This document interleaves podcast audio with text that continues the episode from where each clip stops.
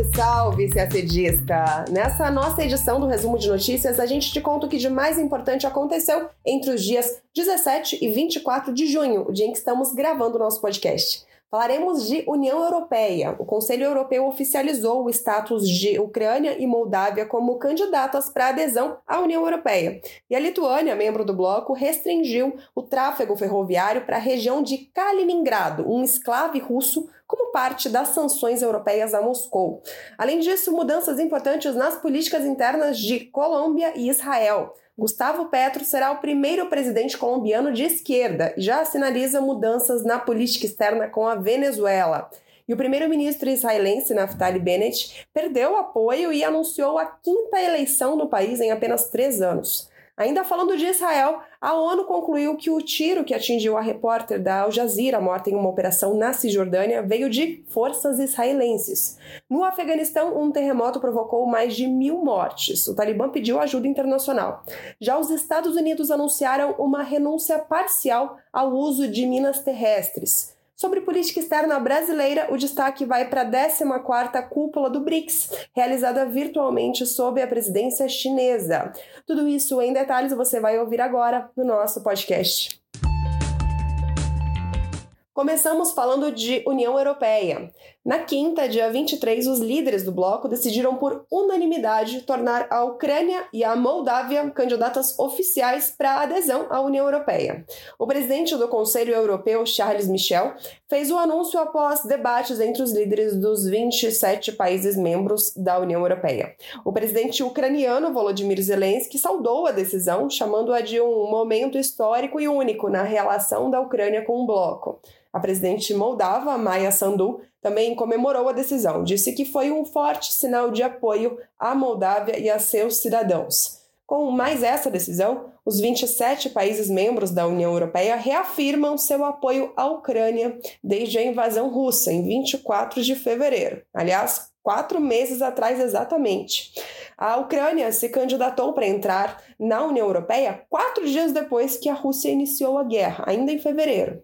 Os países membros estavam divididos quanto à rapidez com que o bloco deveria aceitar a Ucrânia como membro. Holanda, Suécia e Dinamarca eram os que advogavam por um maior tempo de adaptação. Mas o pedido da Ucrânia recebeu um impulso na semana passada, e a gente contou aqui no podcast, quando a Comissão Europeia deu o seu aval só que tem um detalhe importante: mesmo com a aprovação desse aval pelo Conselho Europeu, o processo de adesão pode levar ainda anos, até décadas, a depender da adequação do país candidato às normas da União Europeia.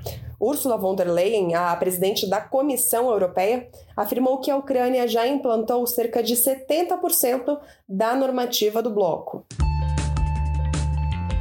O assunto ainda é o conflito na Ucrânia. Na segunda-feira, dia 20, a Rússia disse que a Lituânia tinha introduzido restrições ao tráfego ferroviário para a região de Kaliningrado no fim de semana, isso como parte das sanções europeias pela invasão da Ucrânia. Esse esclave estratégico e militarizado, sede da frota russa no Mar Báltico, faz fronteira com a Lituânia e com a Polônia, que são dois países membros da OTAN e da União Europeia e que apoiam firmemente a Ucrânia desde o início do conflito. Só para a gente ter uma ideia do que significa na prática essa restrição. Funciona assim: qualquer pessoa que viaja de trem a partir de Moscou para Kaliningrado, que são dois territórios russos, precisa mostrar o seu passaporte em três fronteiras: de Rússia, Belarus e Lituânia. Isso porque Belarus e Lituânia ficam entre a capital da Rússia e o seu esclave de Kaliningrado. Mas enquanto o Belarus segue permitindo a passagem de todos os trens russos, a Lituânia proibiu o trânsito de alguns trens cargueiros russos. Essa restrição afeta trens cargueiros russos com carvão, metais, cimento, madeira e outros materiais de construção, que são itens cuja importação foi proibida pela União Europeia durante a guerra da Rússia contra a Ucrânia. O governador da região de Kaliningrado reclama que cerca de metade dos produtos enviados de Moscou ao esclave foram atingidos pela proibição. Segundo o governo da Lituânia, a medida é uma aplicação lógica e legal das sanções da União Europeia contra a Rússia. Já para os políticos russos, a ação da Lituânia seria um bloqueio hostil à população de Kaliningrado, além de uma violação de regras internacionais sobre transporte de cargas e até mesmo dos direitos humanos.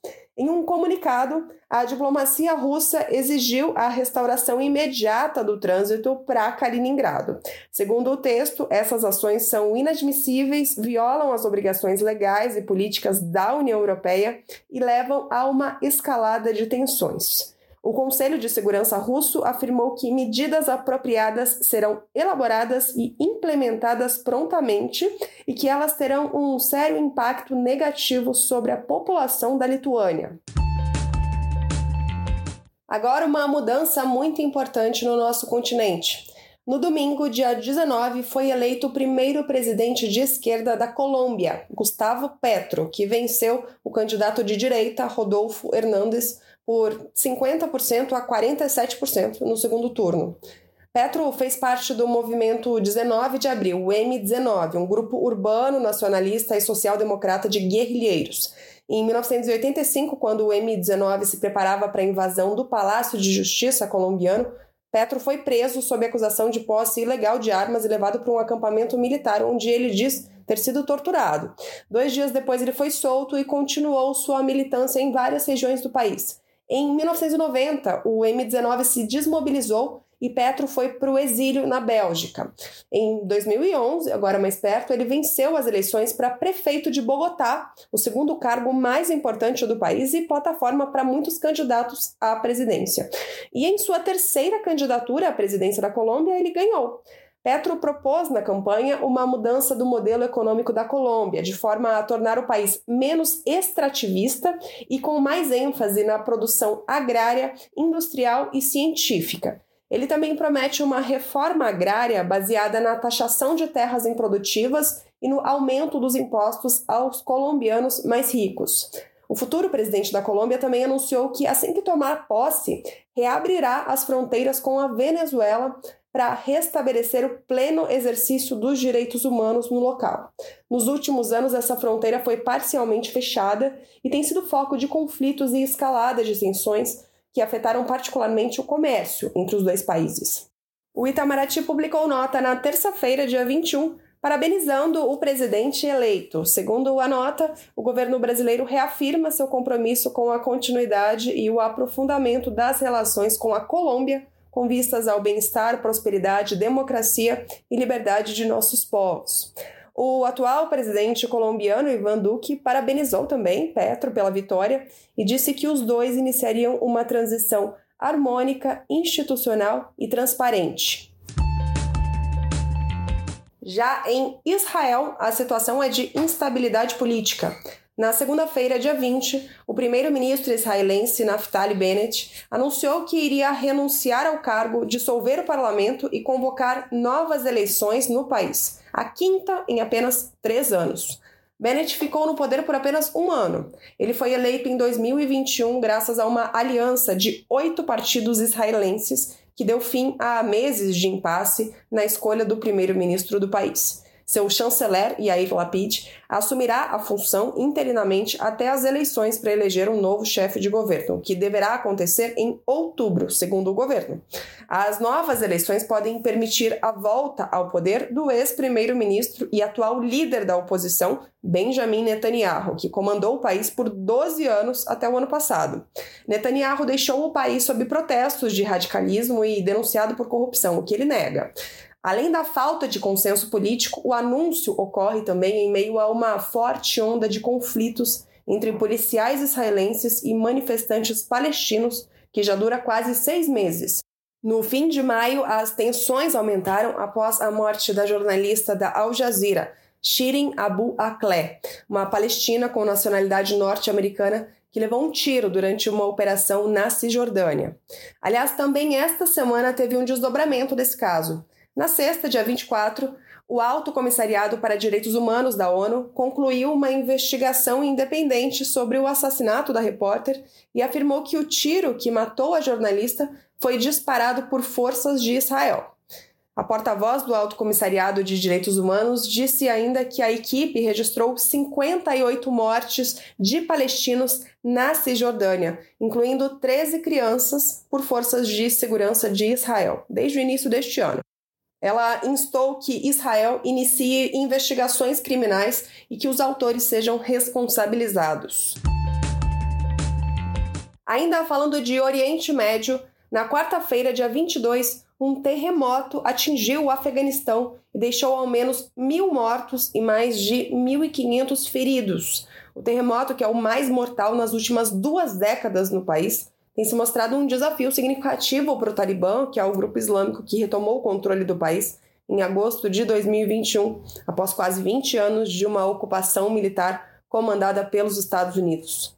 O governo talibã, que está sob sanções internacionais, anunciou que não tinha recursos suficientes para continuar realizando buscas e apoio a feridos e pessoas que perderam suas casas, e pediu ajuda à ONU, a agências humanitárias e a países do Ocidente, inclusive os Estados Unidos, que nas primeiras horas após o desastre já começaram a anunciar ajudas a Cabul.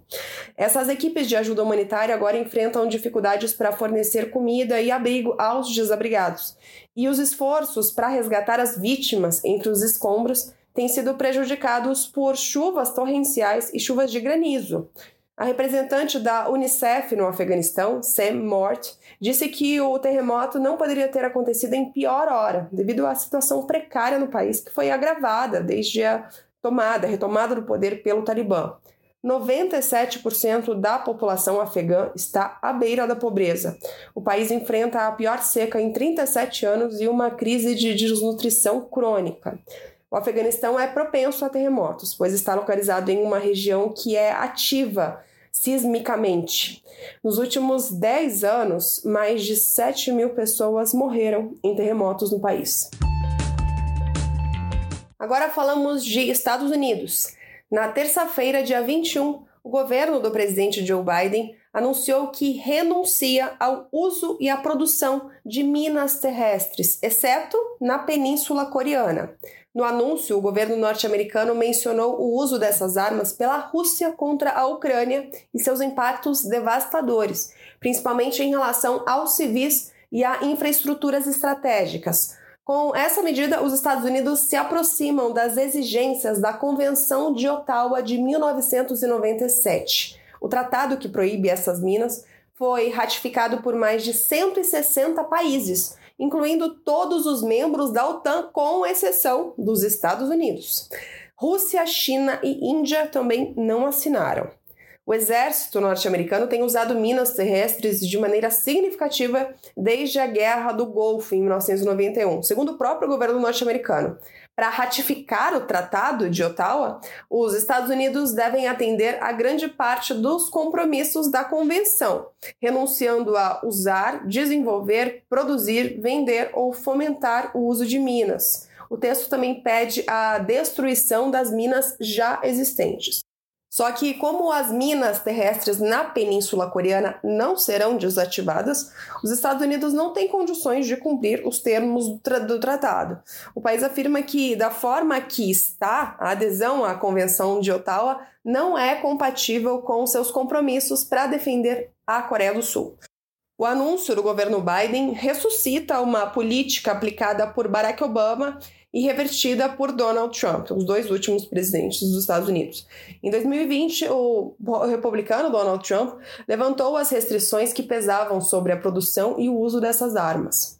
As minas terrestres, os restos explosivos de guerra e as minas improvisadas mataram uma média de 19 pessoas por dia em 2020, segundo o Observatório de Minas. O número de 2020 foi 21% maior devido ao relaxamento da desmobilização de Minas provocada pela pandemia de Covid-19. E por fim, falamos de BRICS, os líderes de Brasil, Rússia, Índia, China e África do Sul se reuniram virtualmente na 14ª cúpula do agrupamento, dessa vez sob a presidência de turno chinesa. A reunião aconteceu no dia 23 de junho e teve como tema promover uma parceria de alta qualidade e inaugurar uma nova era para o desenvolvimento global. Os líderes debateram temas como governança global, combate à pandemia de Covid-19, recuperação econômica, desenvolvimento sustentável, cooperação intra-BRICS e aprimoramento institucional do grupo. também aprovaram a declaração final do encontro. Segundo o Itamaraty, o presidente Jair Bolsonaro enfatizou a importância que o Brasil atribui aos BRICS como fórum de diálogo e cooperação que reforça a relevância do multilateralismo e de uma ordem internacional mais justa e inclusiva reiterou a visão do Brasil de que o BRICS deve orientar sua parceria para o desenvolvimento sustentável por resultados concretos que gerem benefício para todos. Também, de acordo com o MRE, os líderes expressaram satisfação com os resultados da cooperação intra-BRICS, da qual decorreu o lançamento do Centro de Pesquisa e Desenvolvimento de Vacinas do BRICS. Os líderes também reforçaram os avanços nas áreas de economia, finanças e comércio, saúde e vacinas, combate ao terrorismo e a crimes transnacionais e ciência, tecnologia e inovação. Eles trataram ainda da situação na Ucrânia e recordaram suas posições nacionais sobre o tema, conforme defendidas nos foros pertinentes das Nações Unidas. O Brasil defendeu, e aí prestemos atenção, defendeu a solução pacífica e negociada do conflito clamou pela busca urgente de solução para a crise humanitária e ressaltou a necessidade de respeito ao direito internacional e aos princípios da Carta da ONU. No dia 24, na sexta-feira, o vice-presidente da República, Hamilton Mourão, representou o Brasil no Diálogo de Alto Nível sobre o Desenvolvimento Global, iniciativa que tem o objetivo de ampliar o diálogo do BRICS com outros países em desenvolvimento e demonstrar a vocação do grupo para fortalecer o papel das economias emergentes na governança global. A convite da presidência de turno chinesa, participaram dessa reunião os líderes de Argélia, Argentina, Camboja, Cazaquistão, Egito, Etiópia, Fiji, Indonésia, Irã, Malásia, Senegal, Tailândia e Uzbequistão. E a gente termina o nosso podcast por aqui. Uma ótima semana, bons estudos e até sexta-feira que vem.